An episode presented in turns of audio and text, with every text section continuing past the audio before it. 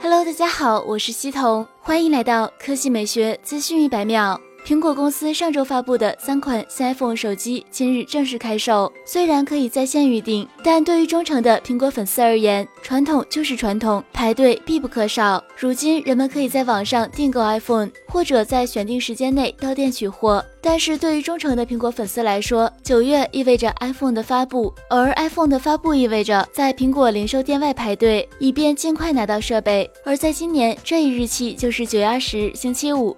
iPhone 十一系列三款新机在全球正式发售上市。苹果 CEO 库克在认证微博晒出国人在 Apple Store 排队以及兴奋入手 iPhone 十一 Pro 的照片。他表示：“这就是我们的动力来源，感谢我们的顾客和让这一刻成为可能的每一个 Apple 团队。大家将会爱上有史以来最出色的 iPhone 和 Apple Watch。”在九月十日发布会之后，库克也在接受采访时表示，会尽可能的让中国用户买得起新机。